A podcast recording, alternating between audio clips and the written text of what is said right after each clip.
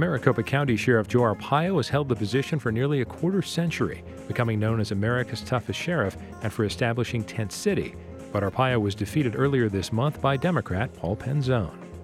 I'm Steve Goldstein. On today's Here and Now, I'll talk with Sheriff elect Penzone about his priorities for the office, how the culture of the agency needs to change, and the future of Tent City. I'll also be joined by Adrian Fontes, the next Maricopa County recorder. He'll replace Helen Purcell, who was strongly criticized for a lack of polling places and long lines during the presidential preference election last spring. Plus, voters of different stripes get their information from very different sources. The Morrison Institute has looked into it and how impactful independent voters are becoming. We'll talk about it. And we'll travel to Mars virtually with a trio of space experts. Here and Now is next on KJZZ. The news is first.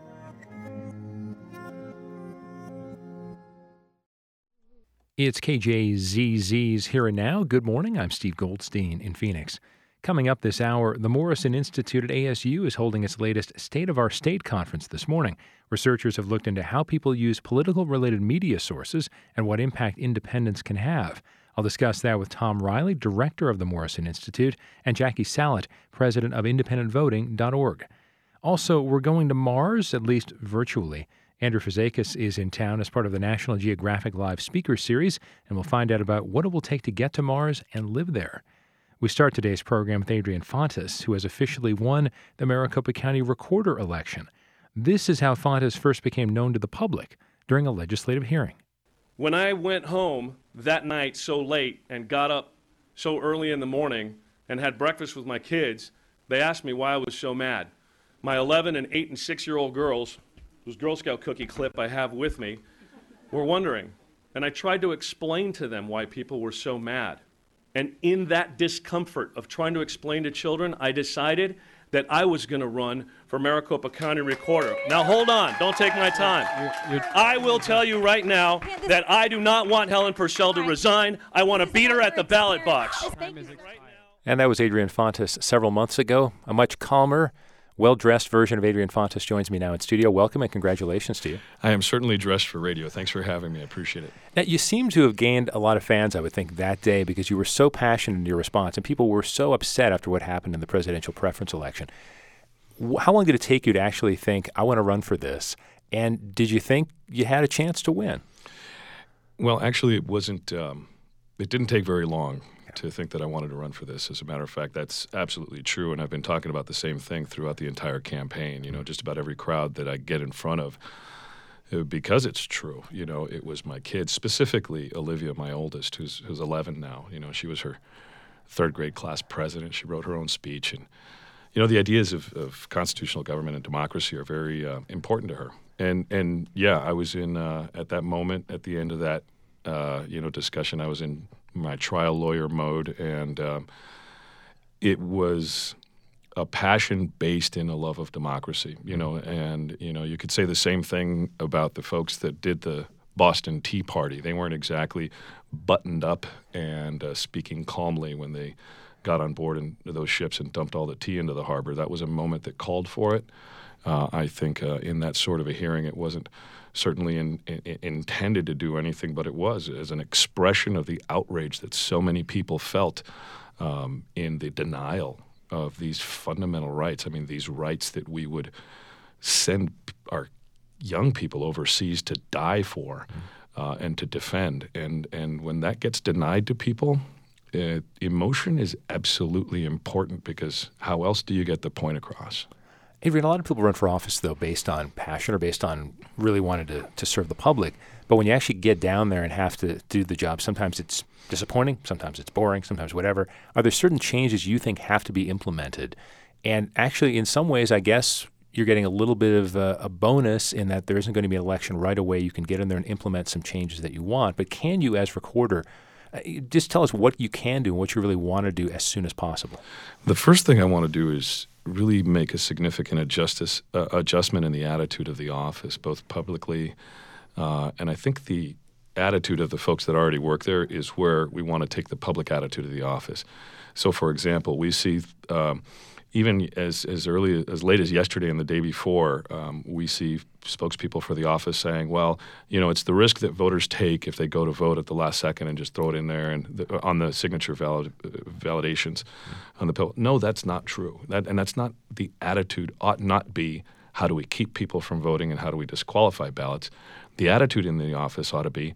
How do we get as many eligible U.S. citizens to be enfranchised? How do we get this self governance as much of how do we get it to permeate as deeply as possible into the fabric of our entire society because that's what folks have fought for. I mean, you know, you get someone like Susan B. Anthony beaten and dragged through the streets so that women could have the right to vote. You get so many members of our African American community, so many of them still alive today who remember having dogs loosed upon them and having water cannons uh, burst on them you know, Americans fought for this, and we've been fighting for this right inside of our own country, inside of our own communities for a very, very long time. Having gained these rights now, we can see a slow deterioration of them, a slow denial of them, and it's that slow drip, drip, drip that has to be stopped. And without exciting a little bit of passion, you can't really expose the truth of it. And that passion really blossomed in the performance uh, of the leadership in the office and that attitude that has come forth since then. And, and, and really, these problems are not new in that office. If you, we look back through the course of the campaign, we've seen these issues popping up year in and year out over the years, and the response has always been the same. But because it only impacted small numbers of people throughout the county, uh, I think it uh, didn't get the attention that it deserved. And it's, you know, really before the last few months, nobody kind of cared about elections that much. And so your question's a good one, right? It's not something that folks really got excited about, and now they are excited. So, do you think uh, some of this is too focused on what folks like me and other members of the media sort of demand? In that we need to know exactly what's happening that night. Polls close at seven. By eight o'clock, we want the results and this sort of thing. Because in some cases, that's what it seems like. There's a we're, st- we're still counting. No. Everyone wants it. Okay. No, no, absolutely not. Let's look at last week. Last week, there were four elections that occurred in the Arizona legislature the state house, the state senate, for Republicans and Democrats. Mm-hmm. They elected their leadership. In the state senate, we had no idea who was going to be the senator out of legislative district 28, which is a relatively uh, affluent district. It takes up parts of you know Central Phoenix and Paradise Valley and things of this nature. Those voters did not have a representative in the Democratic or Republican race for state Senate leadership. Mm-hmm. That means that they were not that they were merely not represented. And it has to do with the fact that the county recorder's office did not plan in conjunction with the other political bodies to make sure that they had someone on the ballot. So regardless of who won the election, right? Whether it was Eric Meyer or um, I, I, think it was Kate, Kate Brophy McGee, uh, and she ended up winning, and, and congratulations to her. But the reality is, neither one of those potential representatives had their, their constituency didn't have a representative in that leadership selection race, mm-hmm. and that's not fair. And at the end of the day, when you look at that, those voters were disenfranchised, and they were not representative in the democratic process. That's just wrong. So it doesn't really have much at all to do with the media and you guys and your 15 minute cycles and all that stuff. It has to do with the fact that even last week, we had an instance where voters were not represented in the halls of government, mm-hmm. and that's wrong. How much do you think we learned or the office learned from having four elections in 2016, which, you know, got off to a very bumpy start? Did this force the idea that, you know, change is really needed? Absolutely. I mean, it's you know, it's interesting. I've, I've, I've had conversations with a, a great many people over the last several months, and, and really folks woke up uh, in March and they realized, wow, when people talk about being disenfranchised, when people talk about long lines to vote, when people talk about inadvertently having their voter registration changed without their knowledge or being stricken from voter rolls, this actually hits home. And I think it was a real in, in, in one sense, it was a real good wake up call because an issue, a topic that had been really reserved for the marginalized, if you will, hit the majority, and it hit folks really hard. You know, there were long lines all over the valley this time, and that's what fired up folks, and they got starting to pay attention. In your heart of hearts, uh, should Arizona be back under the Voting Rights Act? Did that cause more problems not having that? Well, I can't say specifically, and the reason I hesitate is because I don't know how the decision was made. Um, and, and I think that's a very important component because at the end of the day, the Voting Rights Act really tries to ensure that the decision makers are making decisions the right way in accordance with the law. And so until we get in there and we are apprised of how those 60 polling places were established, right, those voting centers, mm-hmm. uh, I won't be able to say that methodology violated the Voting Rights Act or not. And so I can't, I can tell you in my heart of hearts that my heart has to be informed. I mean, I'm an attorney after all, and I got to have the facts. So when you ask me something with a legal conclusion attached to it, um, I, you know, I kind of try to put the heart side over here and think about it. And uh, I think it would be unfair of me to give you a solid answer to that question right now without all the information. So you're not taking over till January, so this could be a tough question to answer as well. But what about budgeting? That had been cited that the supervisors perhaps didn't give enough to that office, and that caused some of the problems that, that resulted in 2016. Well, I'll tell you, um, I was in Sun City on election day, uh, campaigning outside of the 75 foot line, of course. Uh, and uh, uh, uh a voter, we'll just say with a lot of life experience, uh, came up and we started chatting, and she said that she had gone in intending to vote for me and she went in and voted. And then she came back out and she said, you know, um, we talked about money and mm-hmm. budgets, and she says, you know, it's okay to be frugal about the stuff that doesn't matter. It's okay to be frugal about the trivial things.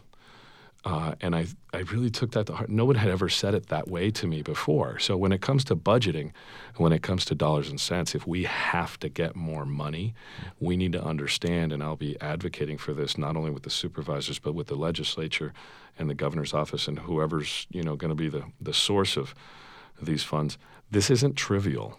This is the essence of our self governance that we're talking about here. So, you know, we're not talking about cloth napkins versus paper napkins at a picnic. We're talking about our democracy. Adrian, finally, there's been discussion about uh, your heritage. And I wonder how important it is to you that you're a Latino elected official in Maricopa County. Well, that's a good question. Um, you know, my family has been in the region here, south of the Gila River, uh, for at least 300 years. You know, there's there's there's records of ancestors being riding with the Spanish cavalry and uh, being around hundred years before the Presidio in Tucson was built.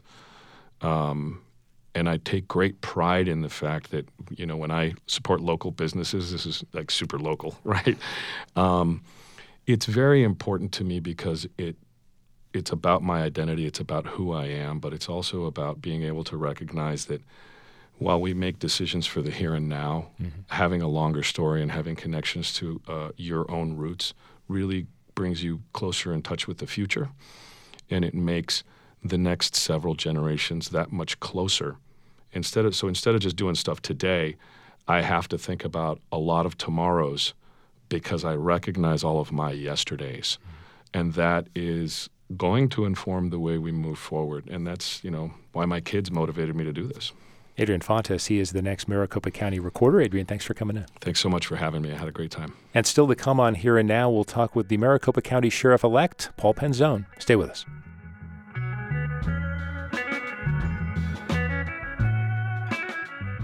KJZZ is supported by the Listening Room Phoenix, announcing the grand opening performance at their music venue and recording studio with folk singer Melanie, known for the song Brand New Key, this Sunday. Tickets at thelisteningroomphoenix.com. This is Here and Now on KJZZ. Be with us for BBC News Hour today at 1.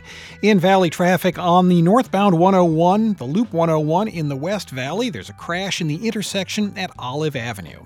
Around the state right now, 59 degrees in Flagstaff at 65 in Prescott, 75 in both Tucson and in Yuma. Well, KJZZ proudly recognizes Leadership Society member Deanne Griebel for her support of the Arizona Science Desk. To join the Leadership Society, please visit leadership.kjzz.org. We have cloudy skies and 73 degrees right now in Phoenix at 1120.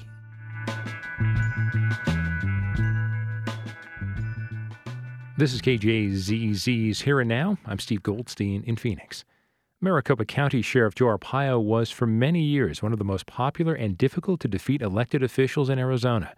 The tide seemed to shift significantly in the lead up to his 2012 reelection bid, but the sheriff narrowly defeated Democratic challenger Paul Penzone. Last Tuesday, Penzone got over the hump and beat Arpaio by double digits, knocking America's so called toughest sheriff out of a position he's held for 24 years.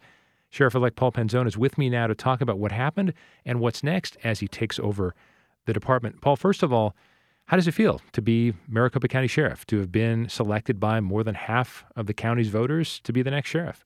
It's an honor, you know, to to have the support and the confidence from from so many people in the community who are looking forward to um, to give me the opportunity to lead the organization. And at the same time, it's a considerable reality that not only are you responsible to address those issues, but to, to walk into an organization that hasn't seen change in 24 years and earn the trust and respect of the men and women who have been doing the job for the sheriff's office. So it's it's as much a an honor as it is sobering. How different is this feeling from what you had four years ago when you had a good campaign, came as close as anyone had to beating Sheriff Arpaio, but you came up short? Did you know at that time that you wanted to give it another try, or did you think I need to take a breather for a while? No, I had no plans of, of actually running a second time, and I had been asked thousands of times over the years, and and I always told everyone the same thing, which was, you know, I just don't see it happening. And I, I would say, I never say never, but I don't see it happening. Now, you've known uh, working for a, a, law enforcement agency for a while. People knew you from the Phoenix Police Department. Are law enforcement agencies, if they're working well, do they all work the same way, or is a city department different from what your expectations are for the county department? No, there's definitely different elements. You know, law enforcement functionally on the street is very consistent if done right. But the detention side of the shop is unique from, you know, municipal, municipal law enforcement. And recognizing that not only are you responsible for your own inherent areas, but you have to be a facilitator for success and a partner to all the agencies within the county. So it's it's got a, a, unique relational dynamic. And have you dealt with uh, County Attorney Bill Montgomery yet? Because obviously that is going to be an important working relationship. Yeah, I, you know, I, have known Bill in some capacity uh, professionally for a few years, but we never worked directly together.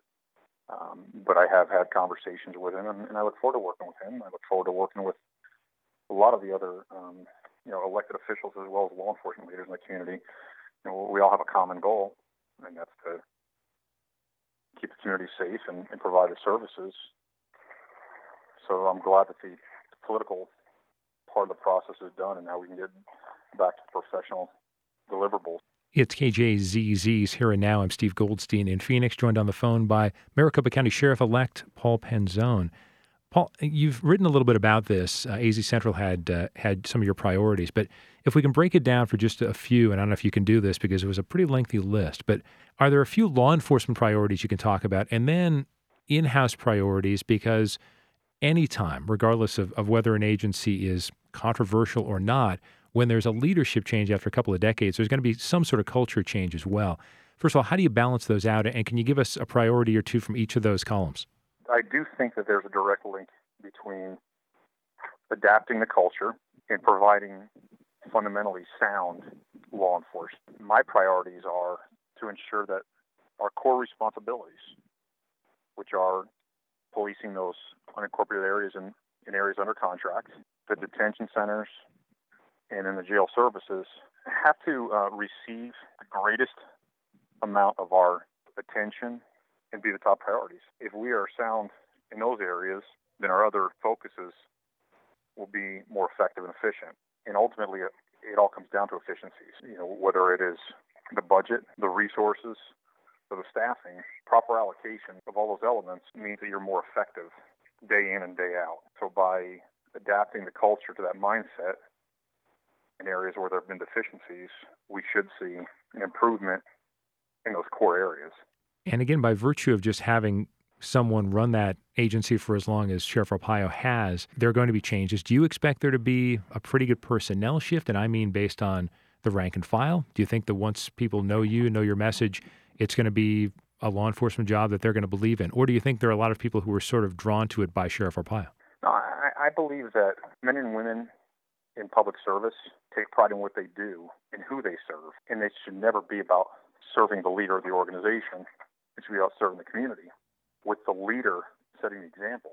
So for those who do the job, if you do it well, nothing's going to change. But in the areas where they're you know falling short, we'll work on improvement or determine deficiencies.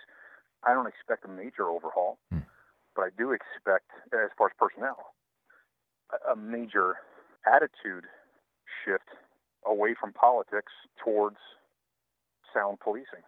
For far too long, this office has been more about the notoriety than it has been about the effectiveness. And I, I think the men and women of the organization will be excited about the proposition of being about their outcomes and, and, and their sacrifices instead of the person in charge. Some communities have felt on the fringes, some have felt they've been attacked by MCSO or the sheriff for a while, and one of those, of course, is is the Latino community. Do you feel like you and the agency have to make an extra effort to reach out to them?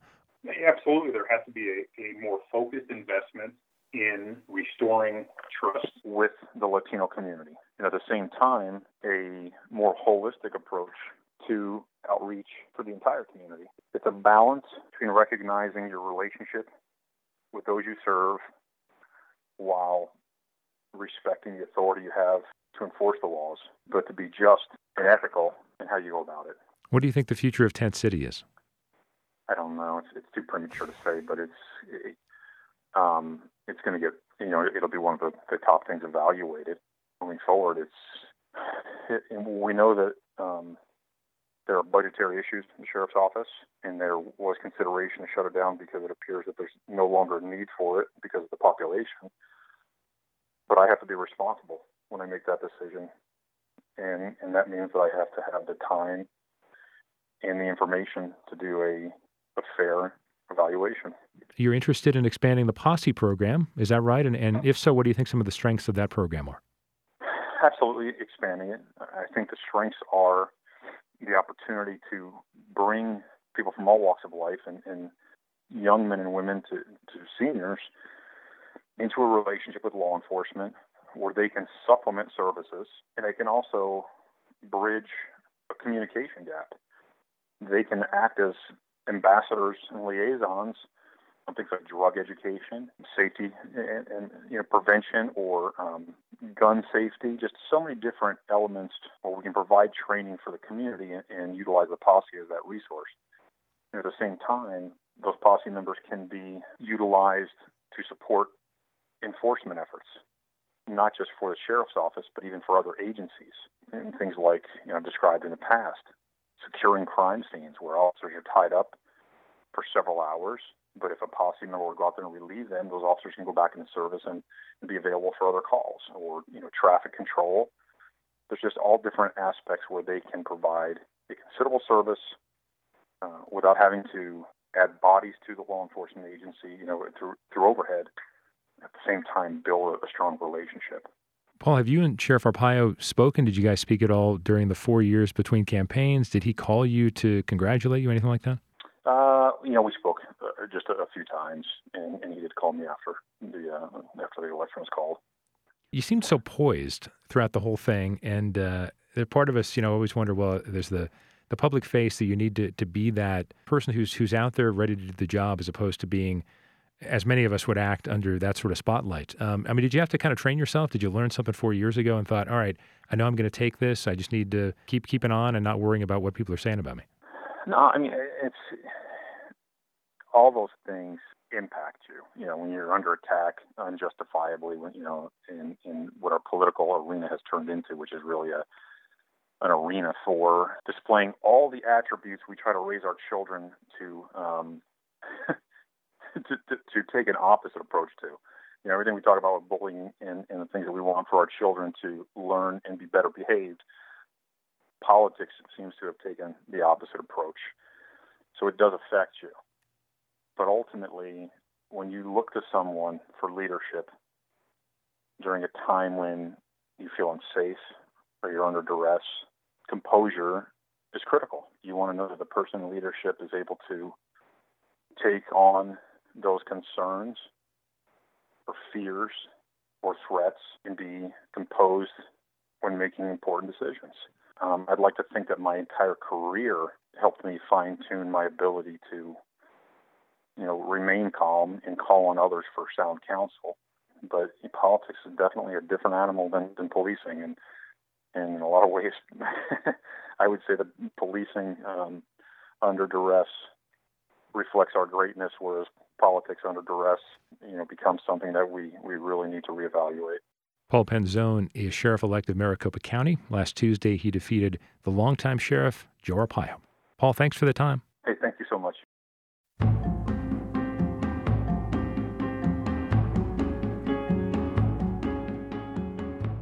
It's KJZZ's Here and Now. I'm Steve Goldstein in Phoenix. As for what's next for Sheriff Joe Arpaio, we're still waiting to see whether a judge will allow his criminal defense lawyer to push back his criminal contempt of court trial, which is tentatively slated to begin early next month.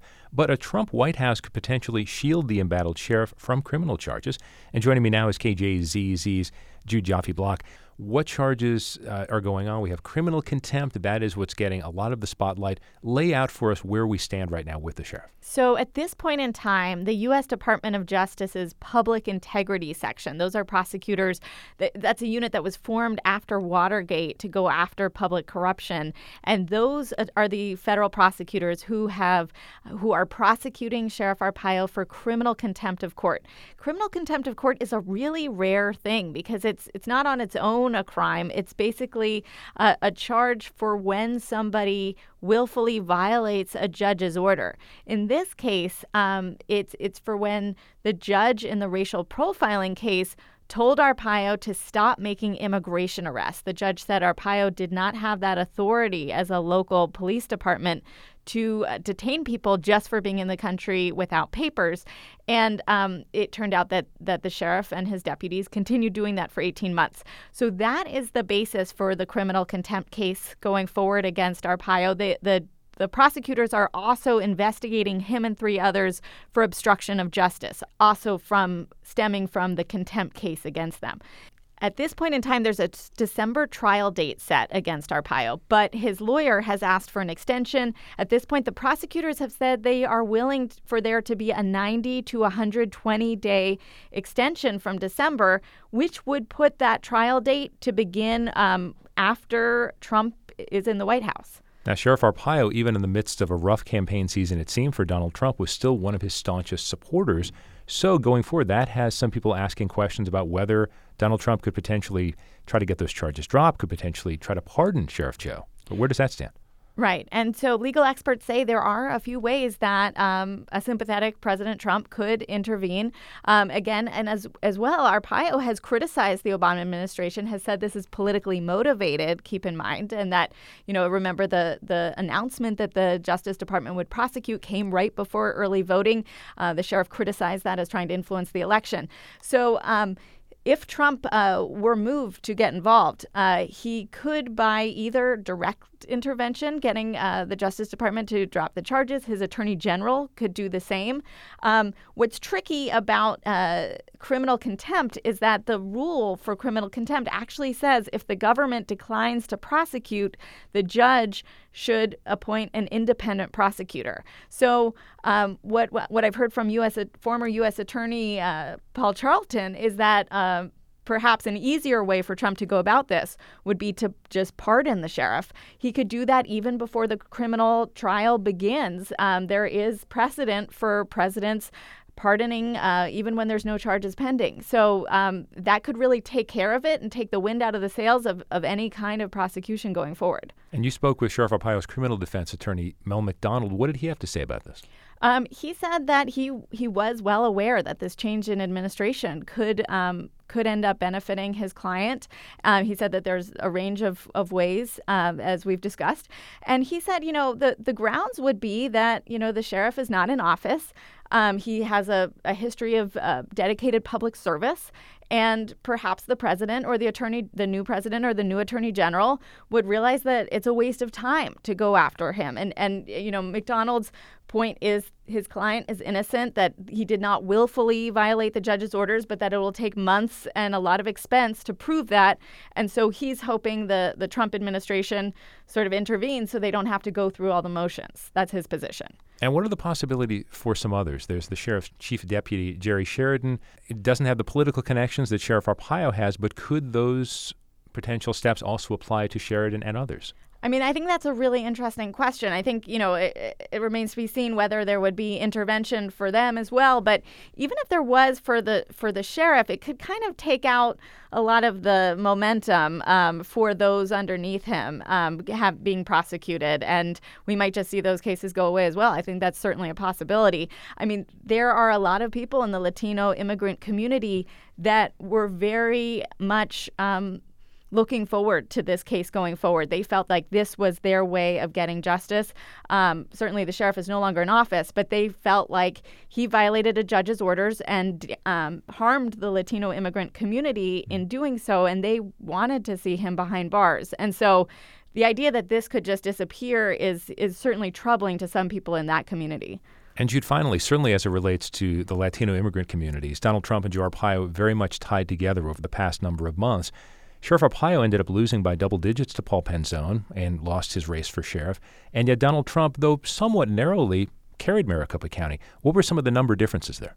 It is interesting because uh, when you look at Paul Penzone's victory, he received about 71,000 more votes than Hillary Clinton, Jill Stein, and Gary Johnson combined. And so that suggests that at least that many Trump supporters um, were favoring Penzone. And, you know, it, it even though the two were aligned, um, there was a key difference in that um, this county has had Sheriff Arpaio in office for 24 years. And um, part of that legacy were very expensive legal bills. And so I think what we saw this election is even some conservatives who had supported the sheriff in the past um, felt like it was time for a change, and there was a now a, a fiscal argument in favor of change, and perhaps that's what we saw on election day. KJZZ's Jude Joffe Block. Jude, thanks. Thank you.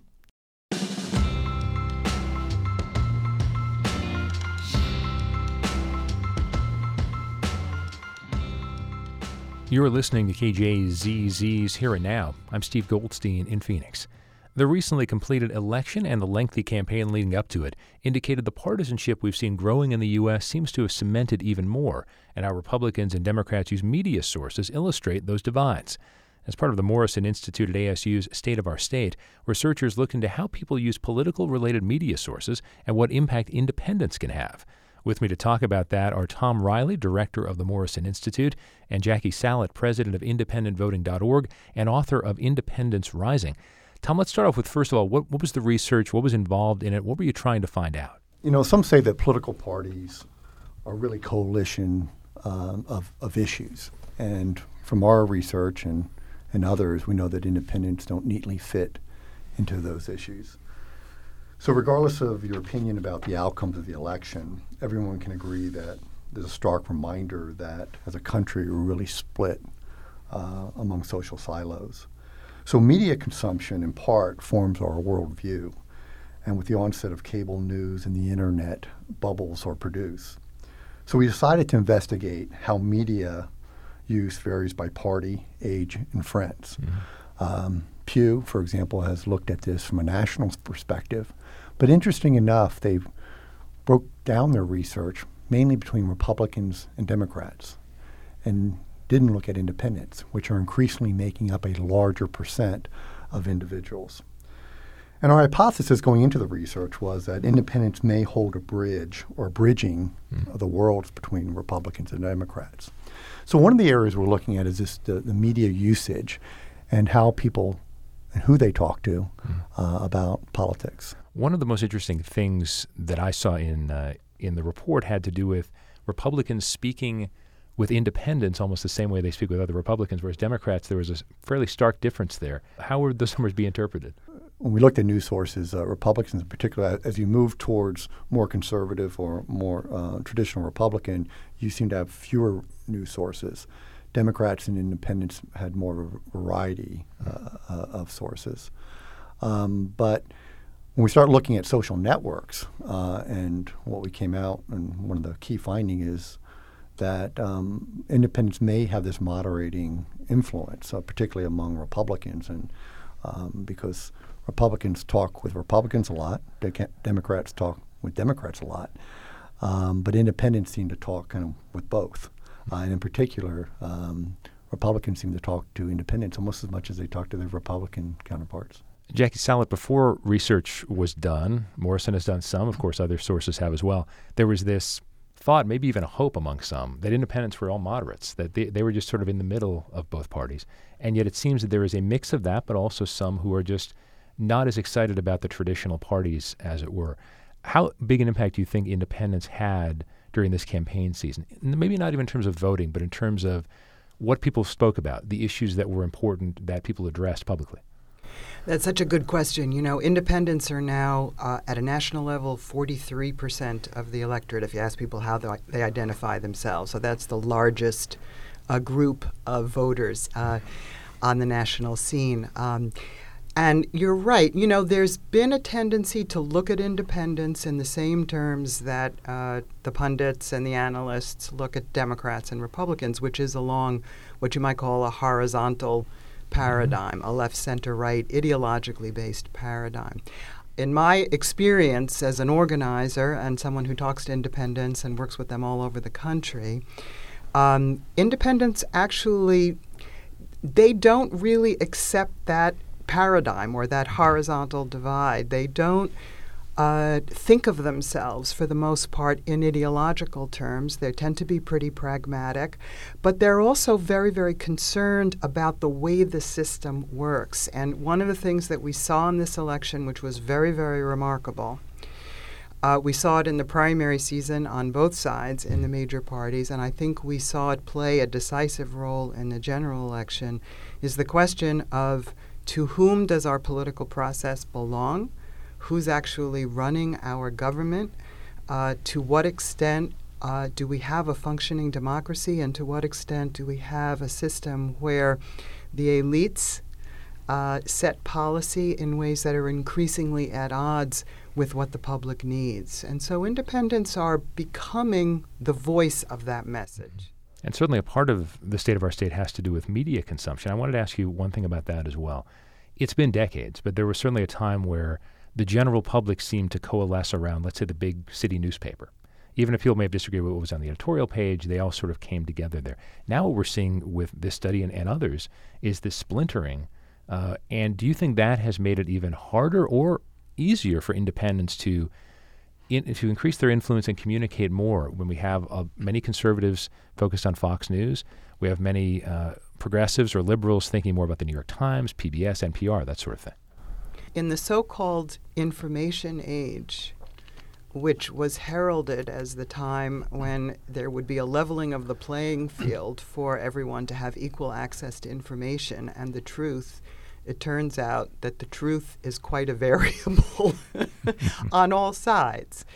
And I happen to I happen to think, frankly, that that's a positive thing. I think, first of all, the not just the unpopularity of the, the establishment media, but the fact that they just got it so wrong this year uh, is an indicator uh, of ways in which it validates the perspective that so many Americans have, and not just independents, by the way, but lots of folks who think that um, the uh, the institutions, whether they're parties or media sources uh, or uh, organizations of one kind, special interest organizations of one kind or another, mm-hmm. they they are advocates for a point of view, and that's legitimate. But they don't have the um, the corner on truth and on truth telling, and that's part of what got disrupted this year. you know, one of the uh, issues when we address on mainstream media just about the elections is how independents were addressed. If you looked and were there on election night, it was always well, the Republicans are voting this way and the Democrats are voting. Very rarely were there any talk of the influence of independents. If we look at Arizona and what happened in Arizona, um, perhaps the influence of in, uh, independents spoke pretty loudly. And we had Trump winning by 5%. We had McCain winning by 11 or 12 percent. We had Arpaio losing by a significant percentage. We passed minimum wage and we didn't pass uh, uh, recreational marijuana use. So clearly, people weren't voting party line, um, and they were voting on issues. I, I, think one of the issues we do want to address is that how is our mainstream media actually dealing with independence, as well as the larger issue about, you know, are our process is really disenfranchising a large group of the electorate by not having the ability to participate in presidential primaries, mm-hmm. um, having closed primaries. I mean, part of what we saw at a national level is first of all, independents made up 31% of the national electorate on Tuesday last mm-hmm. week. So that's the largest proportion of the electorate that independents have uh, been ever since the advent of polling. So, first of all, that just in and of itself, that's a huge fact. But if you look at, for example, the Rust Belt states, the so called swing states, where independents make up a significant portion of the voting population. They were ver- a huge force during the primary season. In fact, in many of these states, in a number of these states, the independents came out full bore for Bernie Sanders, mm-hmm. uh, who captured between 65 and 72 percent of the independent vote. In the states where he be- beat Hillary Clinton in the Democratic primaries, independents were his margin. But those independents, many of them swung to Trump in the Rust Belt uh, and some of these other swing states in the general election. So there's been a lot of talk of the 12 counties where uh, Obama had won in mm-hmm. 08 and 12, but then Trump won, and those turn out to be likely the swing decisive counties in the country. You see independents, to go to Tom's point, they're not voting party line, they're not voting ideological line. They're looking to say to the powers that be, hey, the way we've been doing things, it's not working. We'll be also addressing, to mm-hmm. drilling down a little bit for the Latino vote and millennials. Um, you know, millennials increasingly are not aligning with parties, and they're choosing not to be part of parties. We also know that millennials, and from our study, independents are increasingly using the internet and using uh, social media like Facebook. Mm-hmm. And of course, getting your news from some internet sources um, can be challenging. One is that the good news is it's not filtered. Uh, the bad news, it's not filtered. uh, so, you know, if you have friends and networks that just reinforce your worldview, you're receiving posts and, and information about news from those that are like you. Is it possible that independence can be sort of that bridge, that we seem to be very polarized in this nation? But maybe um, what's happening in the two major parties is not so different. But bridge is an interesting word in that this means that traditional Republicans and Democrats, especially those who in the in the party apparatus, will really have to listen and get the message that independents did have a particular impact in this particular election. Because many would say, well, no question we're seeing the independent impact, but does there have to be almost a contradiction of being an independent? Do independents have to sort of come together and not just decide issue to issue in order for the traditional parties to really pay attention to them? No. Okay. That's my answer. Okay. Well, and, and, and, you know, from our when we actually asked independents that, you know, this this idea about party affiliation was very strong, and that that was not what they wanted to do. That they right. they specifically wanted not to be part of that. But I think it goes to the point of that.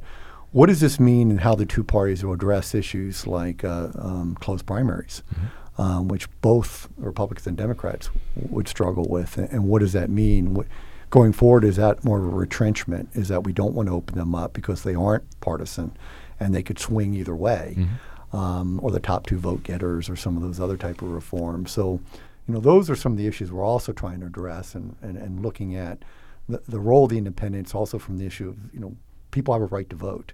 And, and are we increasingly disenfranchising a large group of the electorate? We're in silos in our media sources. Mm-hmm. We're defriending people who don't think like us. Um, so, can we create opportunities and places where people can have civil discourse and conversations? And we throw out the tantalizing possibilities that independence may serve as that conduit.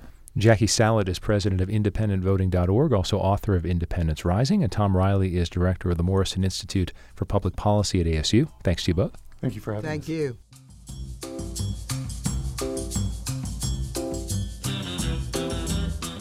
And still to come on Here and Now, we'll head to Mars virtually with Andrew Fazekas. Stay with us.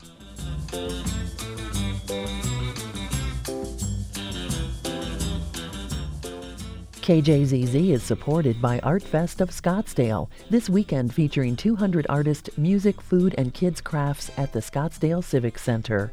Artist and entertainment list at 888artfest.com. And good morning. You're listening to KJZZ's Here and Now on 91.5 and kjzz.org.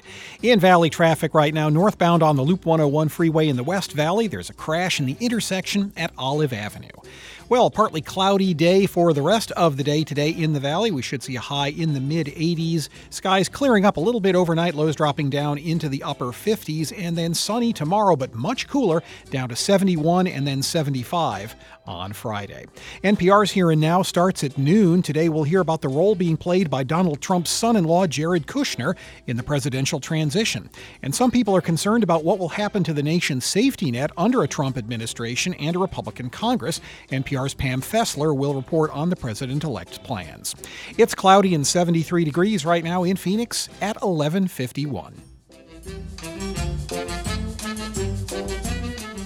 You are listening to KJZZ's Here and Now. I'm Steve Goldstein in Phoenix. Mars has been the place that people from multiple nations and representing many age groups have dreamed about going to.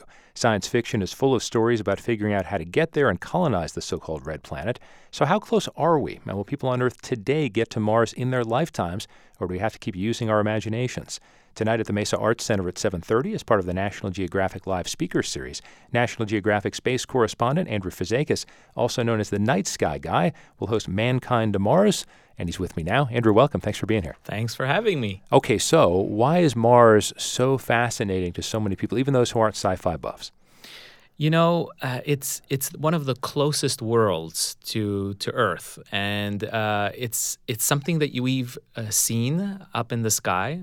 Uh, you know, way back thousands of years ago, I think they've noticed Mars uh, shining away as a bright orange star, and uh, people have been fascinated what that what that world is. And and then you know going back in the last hundred years, uh, Hollywood and sci-fi authors have really grabbed onto this idea of this close-by world. And astronomers a hundred years ago thought there were canals on Mars, you know, the which we know they don't exist anymore. But that uh, was fodder for imagination for so many sci-fi uh, authors uh, that was just gobbled up by the masses, and it just fueled the imagination. And then you know, we had uh, half a century ago, we started exploring using rockets and you know robotic missions to go there, and that just kept uh, kept our imagination fueled. Has there been a changing dynamic though in terms of how we look at Mars? Because I remember as a kid, Martians were scary, and they were going to come and try to take over the planet. Now it seems more that well, if there is life, probably not as threatening. Not little green men, right? Exactly. Right? It's uh, it's more in the form of microbes, right?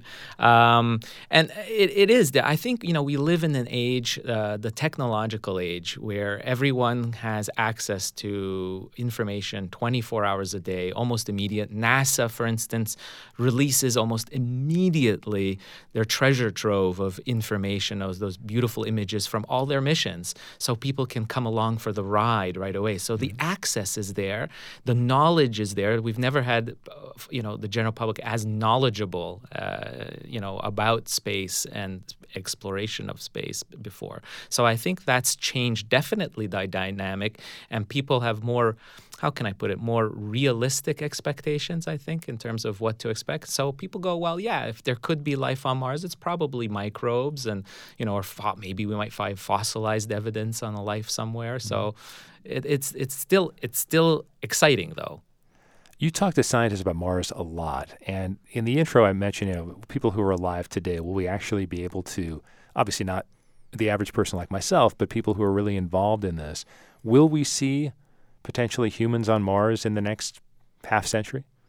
I think it's a fair chance if we pull together our resources. And I think, uh, like what in the National Geographic series they're doing, is there are multiple nations coming together uh, and agencies uh, to pull all their resources to go to Mars. I think that's what it will take, and we're working on it. I mean, a case in point is the International Space Station project. That involves about a dozen different nations pulling together all the resources. It's the it's the largest engineering project that humans have ever conducted and uh, and you know this platform that measures as large as a football field is just there has been there now and it's and it is a platform for us to continue to even more ambitious projects into deep space.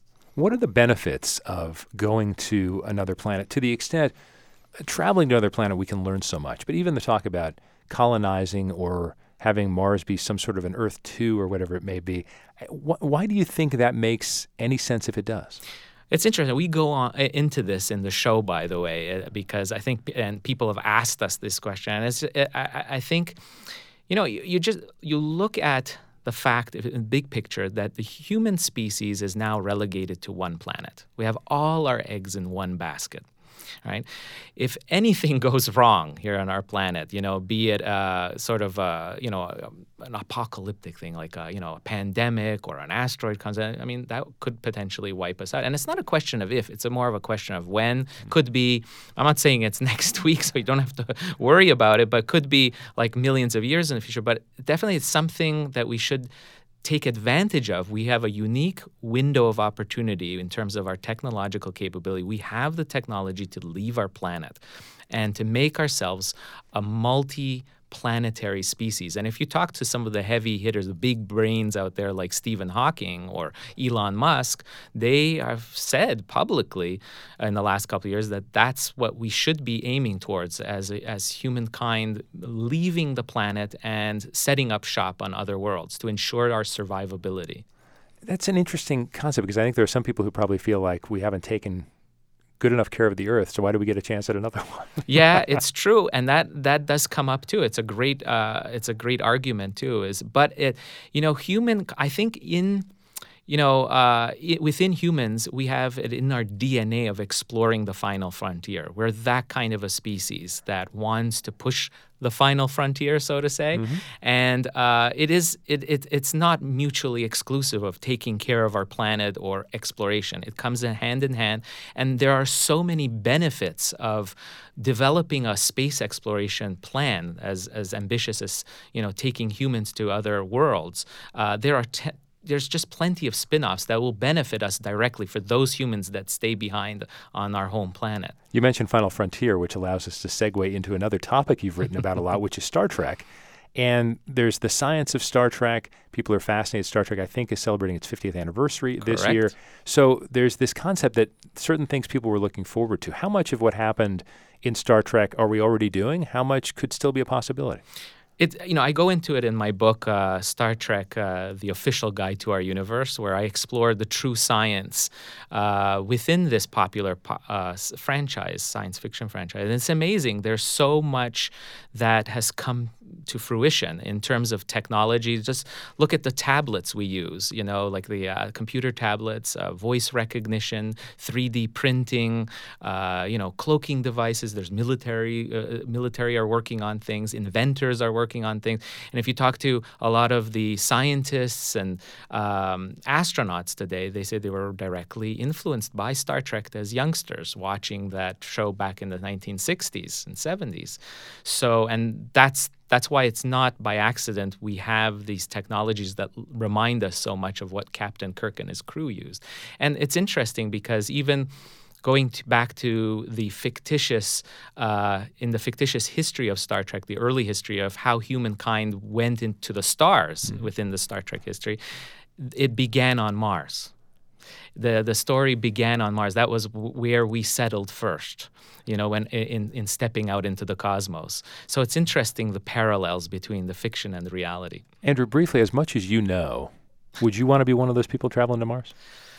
Not on the early missions. I need a pizza. I need a I need a pizza shop set up before I, am happy. I need my fast food. So eventually that will happen. I think if we do colonize the first, probably the first uh, missions, and uh, expectations now by NASA are about the mid 2030s, um, the first missions to go, and mm-hmm. then follow up missions will bring more and more humans. Elon Musk is very ambitious. He's looking at you know taking you know at 100 to 200 people at a time in his large rockets very ambitious. We'll see if that comes uh, comes to pass. But the idea is that we will need all kinds of people with all kinds of professional backgrounds to establish a true settlement there. The first ones will probably be more akin to what we see in Antarctica, the research centers that we see set up there, mm-hmm. multinational, working together, uh, science, very science oriented exploration, and then others will follow. Andrew Fazekas, also known as the Night Sky Guy, is hosting Mankind to Mars tonight at the Mesa Arts Center. It's part of the National Geographic Live Speaker Series. Andrew, thanks very much for being here. Thank you very much. And thank you very much for listening. Thanks to our senior producer, Sarah Ventre, and Bruce Drummond for their assistance on today's program. If you missed any part of it, it'll be online later this afternoon at kjzz.org. You can also download the KJZZ app to your smartphone and listen to it in podcast form. NPR's Here and Now is next on member supported KJZZ FM Phoenix and HD. I'm Steve Goldstein. Have a great rest of the day. It's 12 o'clock. KJZZ is supported by the Biodesign Institute at ASU, where your support helps find new ways to keep you healthy, preserve the planet, and protect against toxic threats. biodesign.asu.edu.